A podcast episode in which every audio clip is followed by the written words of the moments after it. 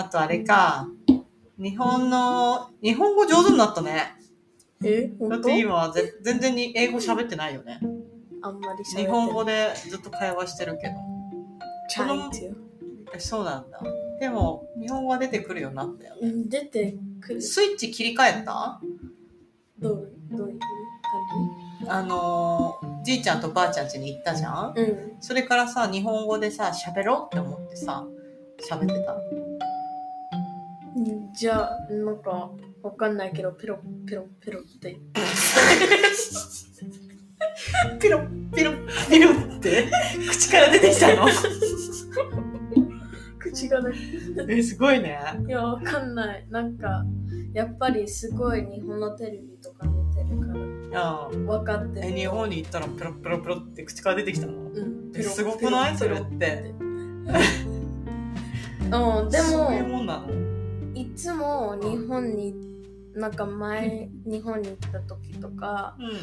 なんかいつもアメリカに帰ったら、ちょっと、英語が忘れちゃったっていう感じなんだけど。今回、それはなかったと思う。えー、なんでなんだろうか。多分、ママが。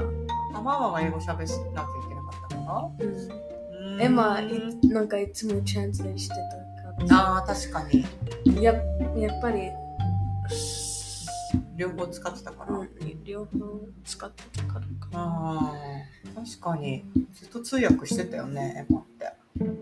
だっていつも日本行って帰った時は学校始まってるぐらい、うんそういう感じだからうん。学校行ったらあああってなっちゃう。ああ、英語が出てこなくて？うん、ああ、そういうことがあるのね。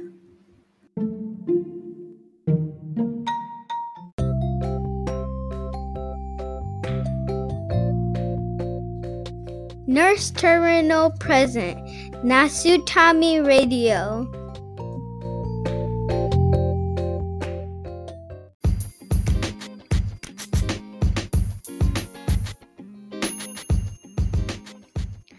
ナースターミナルプレゼンツナスタミラジオ皆さんこんにちは。フロリダで ICU の看護師をしているエミです。このチャンネルはナースターミナル通称ナスタミのメンバーでもある私エミがコミュニティを通して出会う素敵な人たちとお話をしたり活動を紹介したり感じたことを語っていくそんなチャンネルです。皆さんお元気でしょうか？えーこちらフロリダは小学校、中学校、高校、まあ、公立の学校が始まりまして、えーそれぞれの、えー私のお家では中学生、小学生たちが、えー学校登校初日を迎ええー今なんとなく新しい先生新しい、えークラスをに少しずつ順応しているような、まあ、そんな毎日を過ごしてはいるんですけどもまあアメリカあるあるというかなんというか、えースクールバスっていうのがあるんですよね。えースクールバスに乗って学校に行くというのが、まあ、私のお家では小学校では私が送り迎えをしてきたので、えーバスに乗るってことはなかったんですけども、えー私の長女が中学校に上がると同時に中学校には、えスクールバスで行くと、まあ、そんな選択を彼女はし、えバスに、え乗って今毎日行ってはいるんですが、まあ、よく私も噂に、いやー、子供たちってね、スクールバス嫌いなんだよね。もうね、続かなくってね、送り迎えに変えたわっていう話を、まあ、ママ友の中ではよく聞いてたんですね。私、その意味がちょっと、まあ、確かにね、あのところどころ、えっ、と、子供たちを拾っていくので、まあ、時間もかかるし、っていうことなのかな、なんて思ったら、えーまず初日、バスが着く時間に、まず来ない。えー待ってどう、暮らせどう、30分以上待っても来ない。あこれは来ない感じかもしれないと言って、私は、えー子供を自分の車で、えー送りに行くと。帰り道、えー帰りバスが家に到着、家のね、近くのあのバスストップに到着する時間になって、もう帰ってこないなと思って。そしたら子供から電話が来て、お母さん、今多分バスの運転手なんか切れて、なんか仕事辞めるっつって帰っちゃったから迎えに来てくんないみたいな。そんなこんなで、えー、初日は本当バスに乗れなかったんですよね。そして、あの、学校にもね、あの、問い合わせをするんですが、まあ、そんな感じで、えー、どうなってんだいっていう、まあ、対応に追われ、まあ、あの女、そんな返事も返ってこなくてという、そんな感じで。で、今も、えー、まあ、結局バスはね、来るようになり、えー、お家にも帰ってこれるようにはバスでなっているんですが、なんかバスの運転手がなんかちょっと嫌な感じとか、え、バスの中ではなんか大騒ぎをして、なんか運転手が切れて、えー、なんかその運転手もなんかあの、ちょっと方言というか、あのジャマイカ語、パトワっていうのがあるんですけど、多分おじさんパ、ジャマイカ人なんですよね。パトワで子供たちにあの、語りかけるというか、なんかいろいろ喋るもんで、えー、うちのね、子供たちのお父さんっていうのはジャマイカ人なので、えー、じゃあ私の子供は、んまあ言ってることわかんだけど、他の子たちは何言ってるかわかんなくて、全然コミュニケーション取れてなくて、なんか、怒鳴り散らしてすごい嫌なんだけど、みたいな。まあそんなこんなで、え、バスでただ学校に行くというのも、ちょっと大変なんだな、なんて思いながら、あそんなことも、えー、経験として積んで、えー、大人になってからの、えー、何かの役に立ててほしいななんて、まあ、糧にしてほしいななんて思いながら、え私は子供の様子を、まあ、なんとなく見ているという、そんな毎日を過ごしています。えー、今回のナスタミラジオ、えー、ナスタミラジオ番外編ということで、ナスタミラジオの、えーと夏休みという形で、えー、ずっとここ何回かは、えー、お送りしてきてはいるんですが、えー、今回でこのナスタミラジオ夏休み最終回になります。えー、最終回でね、あのー、ちょっと正直忘れてたんですけども、メールが届いてたんですよね。えー、踏まれても死なないクリボーさんから、えー、結構前にね、メールが届いてたのを私すっかり忘れていて、この、えー、この最終回に、えー、紹介したいなと思います。えー、エミさん、ケイさん、エマさん、マオちゃん、こんにちは。踏まれても知らないクリボーです。いや、世間は夏休みですね。日本は蒸し暑く、セミの鳴き声が聞こえてきそうですが、皆さんはもうご覧になられましたでしょうか？スーパーマリオブラザーズムービー、クリボーの初エキストラ見つけてくれてクリボーにメロメロになった方も多いのではないでしょうか？ちょっとなんかこのマリオのムービーちょっと古くなっちゃってるかもしれないですよね。あの画像付きでここにいるよっていう画像をちょっと送ってくれてるんですけどもちょっと記憶が少し遠くなってきちゃってましたね。あの緊迫したカットでのクリボーの演技見事だったでしょう。予告編なら YouTube でも見えるので、ぜひ、クリボー、あ、皆さん、クリボーの活躍を見つけに来てくださいね、ということで、ちょっと YouTube 後で開いてみましょうかね。さて、ナスタミラジオも番外編が続いていますね。エミさんの夏休み、日本の話や帰ってきてからやる気の出ない話など、なんだかエミさんやケイさんを身近に感じられるストーリーばかりで、クリボーほっこりしちゃいました。ちなみにクリボーは日本のコンビニではツナマヨおにぎりと決まっています。他に選択肢はありません。ツナやツナマヨ、おにぎり、プラス何々といった具合に買わないという選択肢はないのです。リスナーの皆さんはコンビニで何を買いますか？むしろ何を買ってしまいますか？別に求めてないけど、そこに行くとつい手が伸びてしまうものってありますよね。サミットの話も SNS 界隈を騒がさ、騒が言えない、騒がせ始めている今日この頃。今日、今回はどんなストーリーが聞けるのでしょうか？今回もナスタミラジオが楽しみです。ということで、えー、クリボーさん、メールありがとうございます。はい。えっ、ー、とね、この最後にクリボーさんも、えっ、ー、と、ちょっと触れていた看護師国際サミットですよね。えー、SNS でだんだんだんだん賑わい始めていますよね。えー今回のナスタミラジオの夏休み最終回を経て、えーこれを後、ナスタミラジオ続くのが、ナスタミラジオシーズン3になります。えーシーズン3はですね、まあ、なんといっても、看護師国際サミットをぜひ全力で応援したいと私は意気込んでいまして、今、着々と準備を進めているような形になります。まあ、いろいろね、この準備というのもすごく大変で、まあ、本業とは別に、あの、本当に、あの、ワクワクしながらも、なんというか、やっぱりちょっといっぱいいっぱいになりながら皆さん、えー準備をしているというような、まあ、そんな様子が垣間見れたりとか、まあ、私も応援をしたいというところで、えー少しいろんな方とまた関わりながら、えーまあ、私もね、本業の傍ら、えーなんかいろいろね、あの少し計画を立てたり、作戦を立てたりしているような状態ですので、皆さんお楽しみに。えー今回はですね、あの、前回のナスタミラジオ、えー母を語る会という、まあ、そんな前編をお送りしたんですが、今回は後編ということで、今回はね、あの、前回、あの、最後の方にちらっと入ってきた、今、アフリカにいるナサミ代表の太一郎さんが、えまた出たり入ったりはしているんですが、えー私とケイさん、また太一郎さんの、えっとお母さんの話、家族の話、なんていうのを、えー少しまた語っていますので、またゆるっとお楽しみいただけたらと思いますので、皆さん楽しんでいってくださいね。それでは皆さん、Let's get started! Enjoy!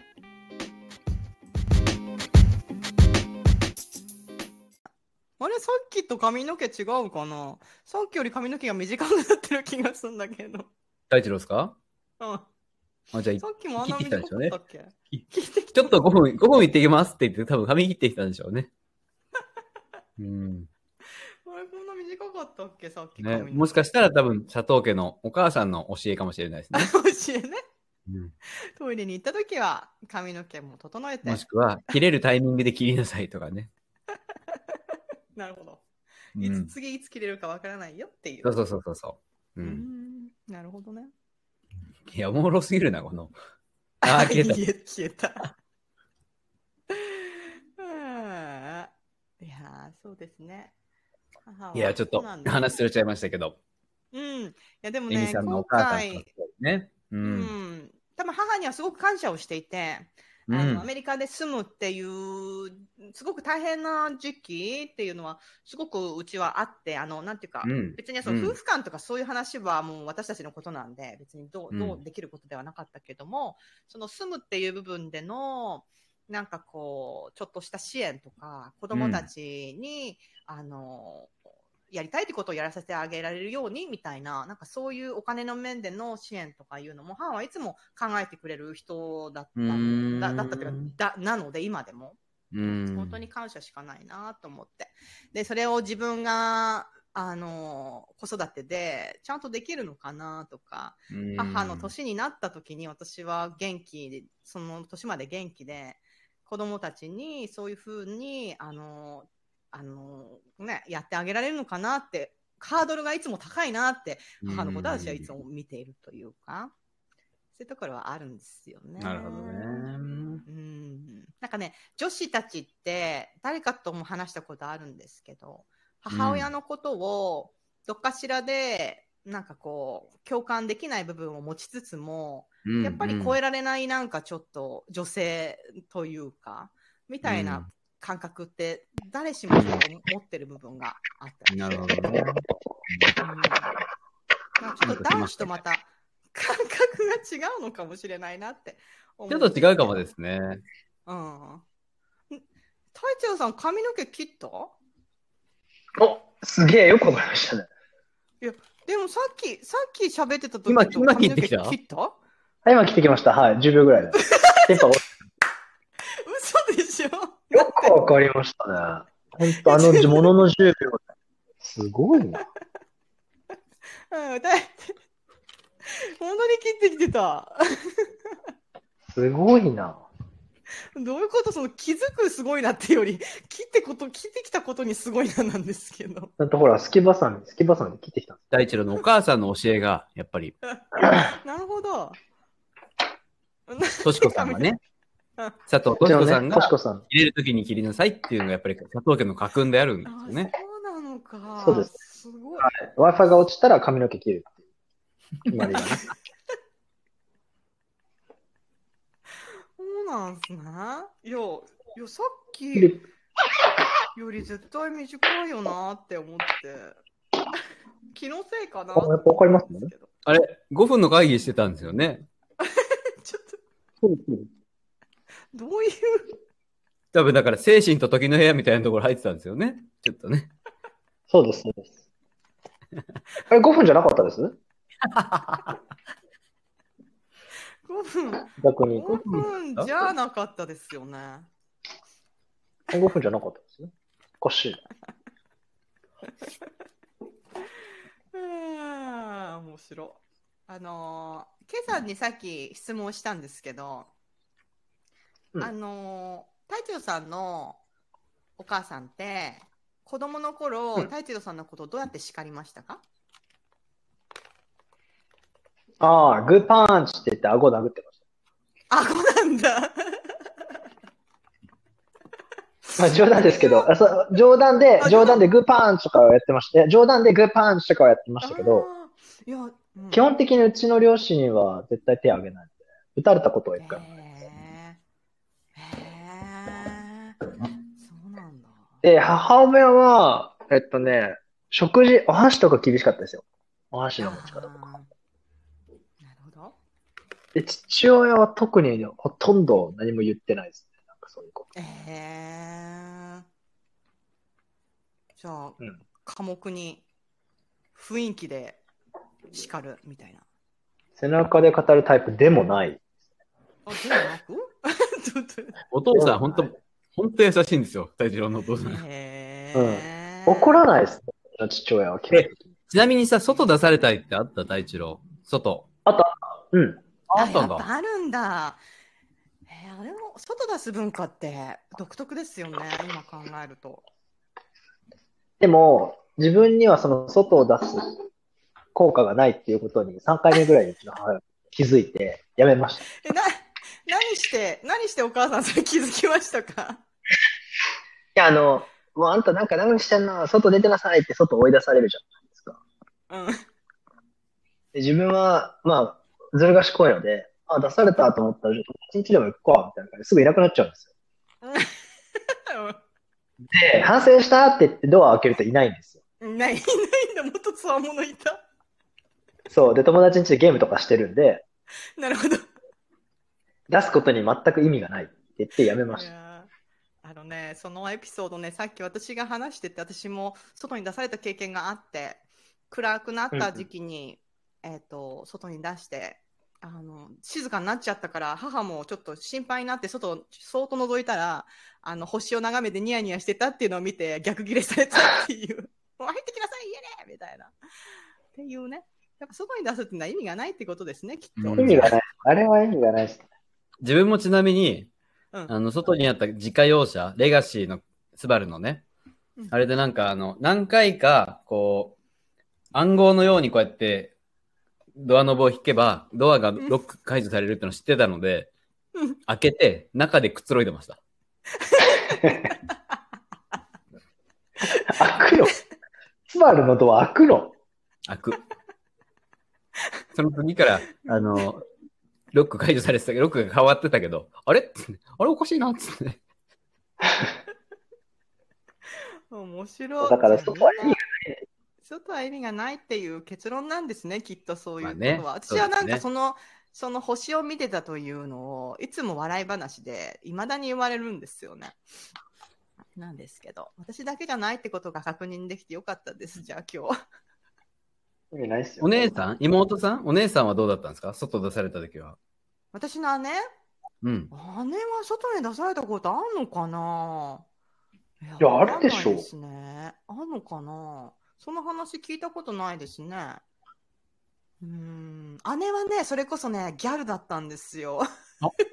ほらはいさん素敵、素敵。あ そう あのね、まだあの、こえっ、とね、小室世代というか、安室世代だったんで。小ギャルね全この世代で、全鈴木蘭蘭と安室ですね。はい。眉毛、眉毛細めね。細めのお花つけてのルーズソックスして、あの、スカートは超短いみたいな、もうバリッバリやったんですよ。ねえうちの母はここけ厳しいというか真面目な人なんで、その荒れていく姉を見ながら、もうなんかあわあわするっていう姿を私は下なりに見るという、そういう姿、そういうの時のあれが強くて、その前のちっちゃい頃のってあんまり印象にないですね。うん。あれ、ケイさんは？兄弟って？兄貴がいます。あ、お兄ちゃん？ん三個上に。えー、あ、じゃあ一緒。今日みんな、だからここにいる。るのみんな末っ子ですよ。そっか、みんな下なんだ。なんか、うん、わかる気がする。道理で、道理。ナスタミラジオ末っ子がいい。ヤンヤンどうすどう？ヤンヤンはのいやいやね、長男。いやいや、兄貴、兄貴。うんそんな感じはするか。確かに。ちょん、ちょんな感じって言った今。ちょんな感じってそ んなか、そんな感じ。えー、やっぱね、下はね、いろいろ学んでずる賢くいきますからね、きっとね。そうですね。うんそうなんですよね。あお隊長さんのお母さんと今、どれぐらいの頻度で連絡取りますか？海外に行くじゃないですか。その時とかって。連絡取るんですか？連絡が入った時か、なんかイベントごとがある時、誕生日とか、なんかがあれば連絡するか。まが向いたらか、電波が入ればか。って感じですかね。一応、佐藤系ラインが、佐藤系ラインがあるので、はいはいはいはいはいはいはたまにそこが賑わうから、そこに乗っかる時もあるし、って感じい。ですね。うん自分からお母さんにまあ、孫あ、送る時ありますよ。誕生日。6月誕生日だったから誕生日送ったし、うん。とかね。母の日は送れましたけど、あ、送らなかった、忘れてたけど、父の日はうん、なん、なんてか覚えてたんで、うんは母の日と父の日おめでとうって送ったりとかね。2ヶ月生じれましたのね一緒にして、2雑だな。ヶ月一緒にして。えー、じゃあやっぱ、そっか。いや、私は単純に、やっぱ30後半ぐらいになってきた、これぐらいの世代が、がこう両親の存在もちょっと変わりつつ、あの、で、私なんかは母、自分も母親になっての母と、まあ、父っていうのの見方が変わってきた部分もありつつとか、でも男子はどういうふうにお母さんのことって、こう、見たりとか、こう、関わっていくのかな、みたいな、単純な疑問があって、聞いてみたかったなっていう、なんかそういうのも今回あったんですけど。太一郎母は親はいつまでも母親って感じが自分はしますけどね。海外にさ、うんその、MSF で海外に行く行かないの前後でやっぱりおお母さんとの関わりとか、あるいは考え方とか、なんか変化あった？考え方に変化はないけど、もっとなんか大事にするようになったというか、もっと時間を一緒にできるだけ過ごそうと思うようになったかな。うだから日本に旅行計画しようとか、できるだけ家にいるようにしようとか、なんか、家族で旅行するとかそういうのを目標に挙げてたりとかね。うん。うんそれはじゃあやっぱり海外に、うん必ずなんか、だからイベント MSF での活躍、活動がなければあんまり考えなかったんだね。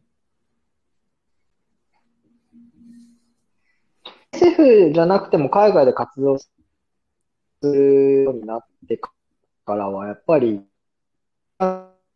すごい考えすっごい電波悪かったんだけど。大事なところが。いやでもね、その感覚はすごいわかるんですよね。私うんなんかね、よくね、あのー、えーっと、姉はよく実家に昔から帰る人だったんですよ。うーん。で、なんて表現してたんだっけな今すごいわ思い出した。けど、こと言葉が忘れちゃったな。なんか私はもう本当に行ったら行ったっいきり。行ったら行ったっきりみたいな人だったけど。ワンウェイ、ワンウェイチケットみたいな。そう。姉はすぐ帰ってくるみたいな、うんなんかそういう、行ったらすぐ帰ってくるみたいな人ですごい対照的だみたいな感じで言われてて、うんでも多分今海外にこうやって住み出してからその多分こう帰るっていうその帰るあ両親と過ごす時間っていうのを多分よりえーこう大大事に考えてるのは私の方なんですよね、多分。なるほどね。うんいやね、今、いい話をしてたけど、全部切れてたよね。うん、全然何も聞こえてなかったです。何にも聞こえなかったよ。顔だけ。すげえいいいい話しようとしてた顔だけすげえいい。話じゃあじゃあ、オッケーオッケー。編集できるから戻るけど、やっぱ太一郎ってやっぱり海外行き始めたからやっぱりそういうふうにご両親との時間とかって考えるようになったのかなあ、いや、はい、はい、はい、はい、あ、あ、おい、電波の無駄遣いやめろ。うますぎる。電波の無駄遣いやめろ。い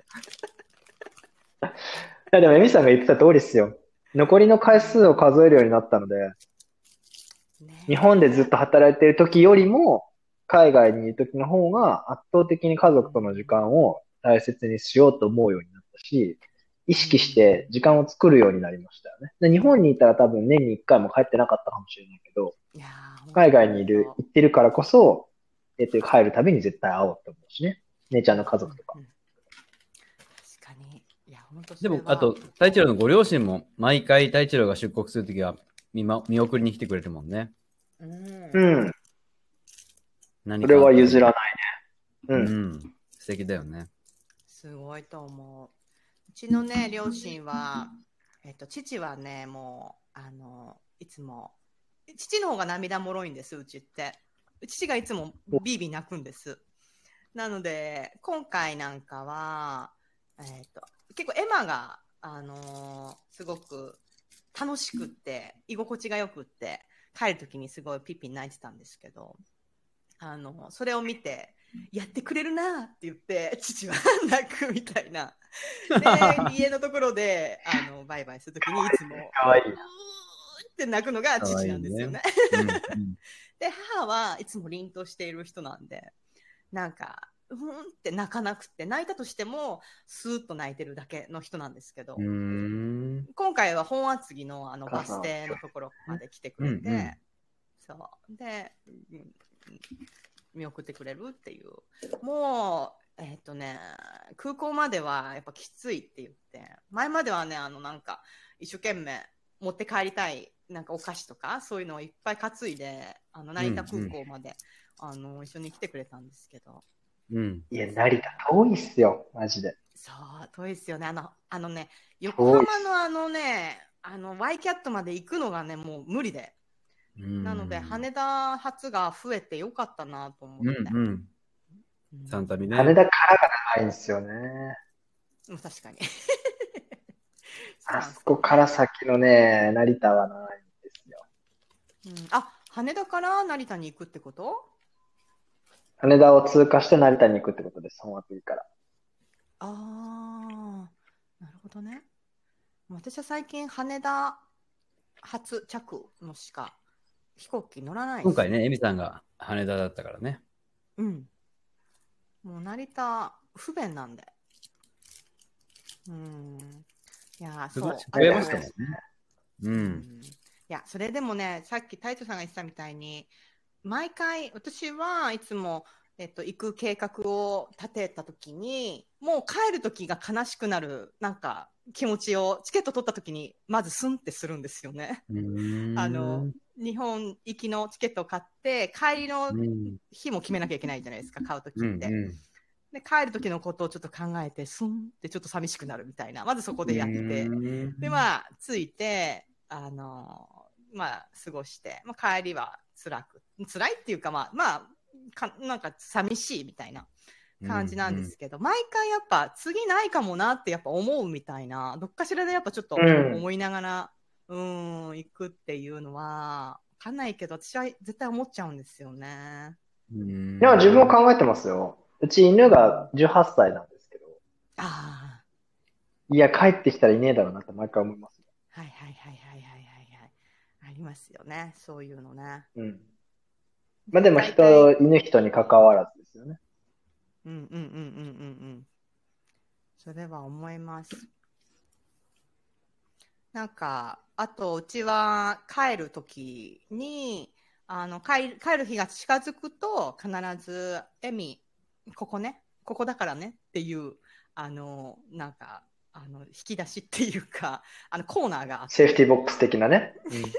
ここね、なんかあったらここねっていう、あれをね、必ずルーティンのように私にやるっていう時間が必ずあるんですけど、帰りが近づく数日前ぐらいに、はい、終わりました。はいって言いながら、あのね、なんか、もやもやってするみたいな、そう、そういうのを過ごすんですよね。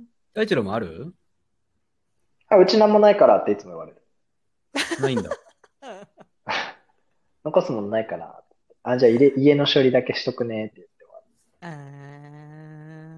んいやーなんかいつだったか話したことありますけど、まあ、そうなってくると私自身は子供たちに何が残せるかなってやっぱ思うわけでうんでなんかね、うんあんなトラウマ病院なんかで働いてるとまあ何かがもしかしたらいつかスンとあるかもしれない自分にってやっぱ思いながら過ごすわけでそうなんかそういう準備をちゃんとしときたいなってちょっと思って生きてるところはあったりして。まあ、9世紀の病院に働いてる。ますよね。うん。っていういつ自分考がえるよね、みんなね。当事者になる可能性あるなとかっては思いますよね。うん、いや、ほんとほんと。うん思います。なんかね、なんか、そうそう。すごくそれはね、毎回考えながら、今回は一段となんか寂しいなーって思いながら、まあ、うちの母も、あの、乳がんをして、のとその、その後しばらくして、膝の手術をして、みたういな。んなんかそういう人で。でも、シャキッとはしてるけど、やっぱ年取ったなって、帰るたびには毎回思うわけでっていう。いや、帰るたびに思いますよね、それは。帰るたびに、うん。両親ってそういうもんですよね。日本に暮らしてても思うんだから。いや、ほんとほんと。あと家の、家の感じとかも、うんなん、か、すっごいきっちりし掃除をする人が、あれなんかここはちょっと、あの、手を抜いてるわけじゃないんだろうけど、こここまで気が回んなくなったんだなっていうところに老いを感じるとか、うん。そんなことを思ってみてねっていうね。さあ、思うんですけど。いつまでもあると思うのですよね。ね、本当に。ね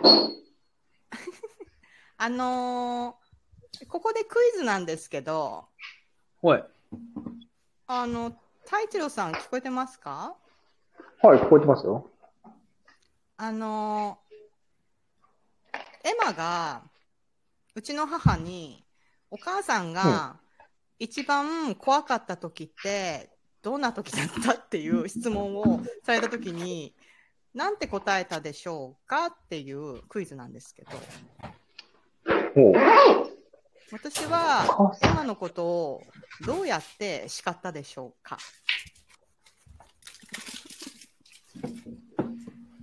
はい。いいですか？はい、どうぞ。前髪がここら辺まで行くぐらい抜いてやるぞ。こサイコパスやん。それもう、怖いわ。おでこ、おでこ、ここまでお前広げたるぞって怒る。何その恐喝文句。ダサいって。怖って。山ちゃん、怖いじゃない怖いじゃない。君もだから。違う。君私さも、私、侍じゃない。君もだから。ーウケる。え、違うんですか？ちょっと違いましたね。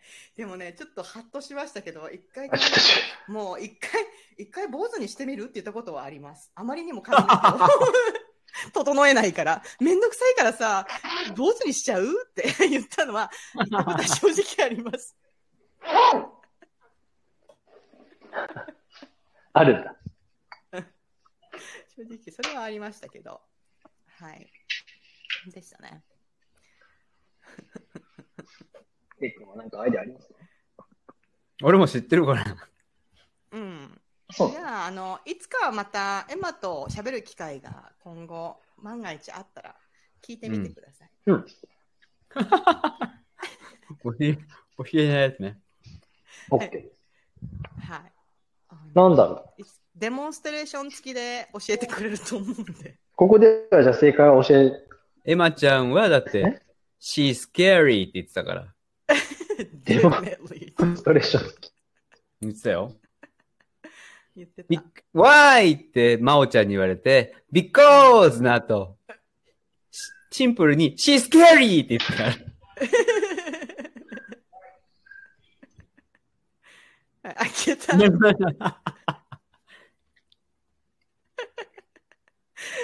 はい。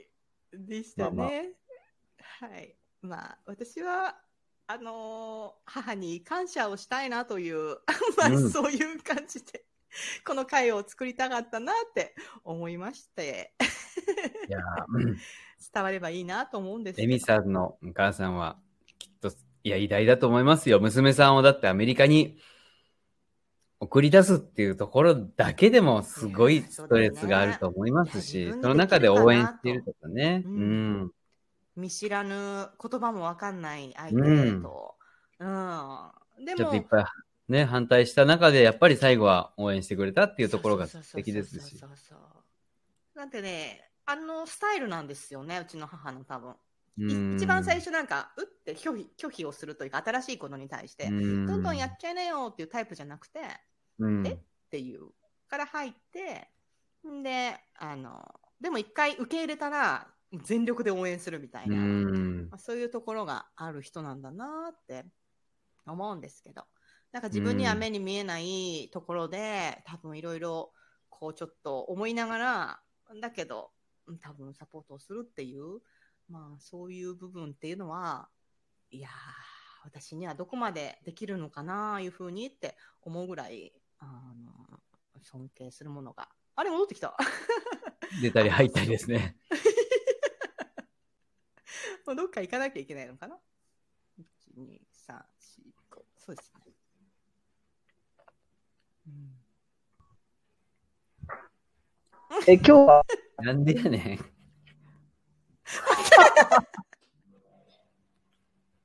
もうアフリカ、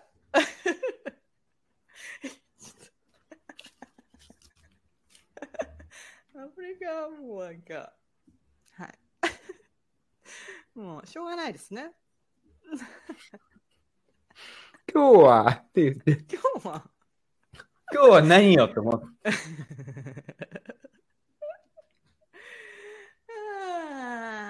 はい。いやいやでもまあということで、うん。エミさんを送り出してくれたお母さん。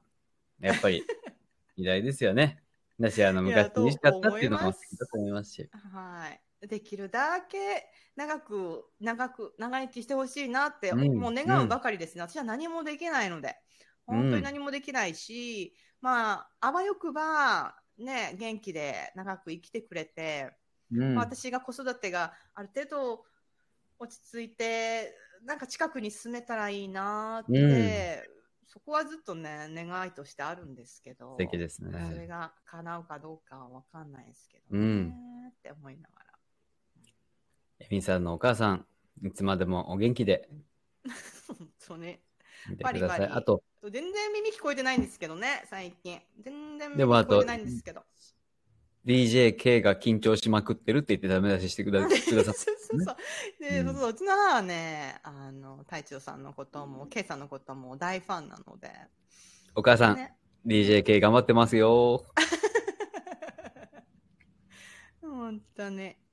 ね、なんか、多分すごく、しかも、あの、私がこうやってラジオをやり、やったりとか、まあ、交友が、関係が少し広がったっていうのを、多分感じているのは母が一番感じてると思うのうんで、うん。あの、本当に、あの、いい趣味を持ってよかったねって言っているっていうのは、心からそう思ってるんだろうなって、あのね、いろいろその心配してたよとかいうのを今になって言われたのを振り返ると、うん。思いますよ。なんか戻ってきた。最後じゃあ、太一郎入ってエンディングにしましょうか。そうですね。ここで、ギャル好きのあの男が入ってきます。じゃ、太一郎 in the house!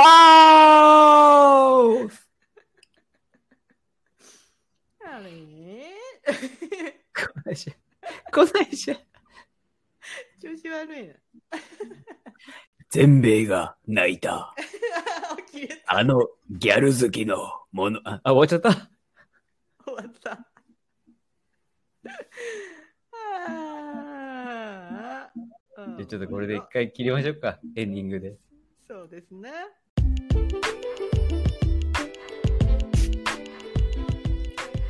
はい。皆さんいかがだったでしょうか？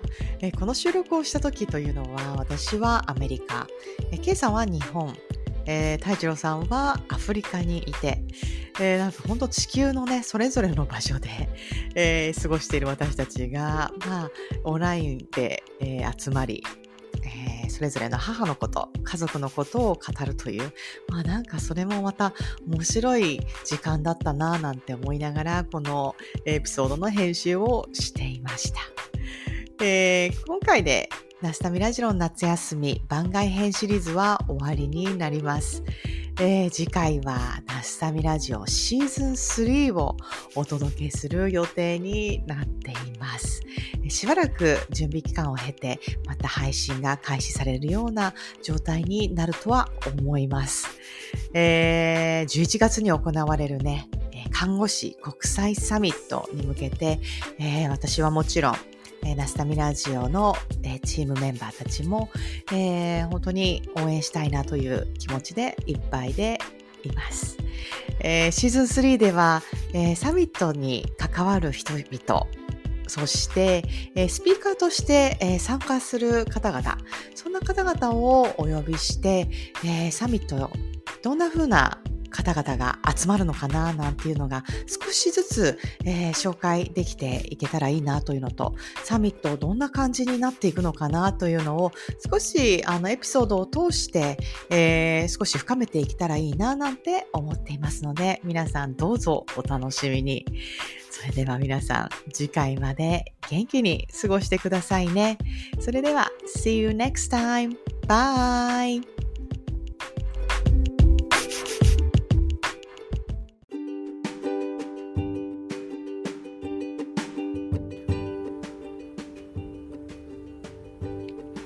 本日のナスタミラジオはここまで。この番組では皆様からのメッセージを募集しています。メールアドレスはアルファベットで、ナスタミラジオアットマーク Gmail.com ナスタミラジオアットマーク Gmail.com 概要欄にも貼ってあるので、皆さんどしどしご意見ご感想を教えてください。それではまた次回お会いしましょう。バイバーイ。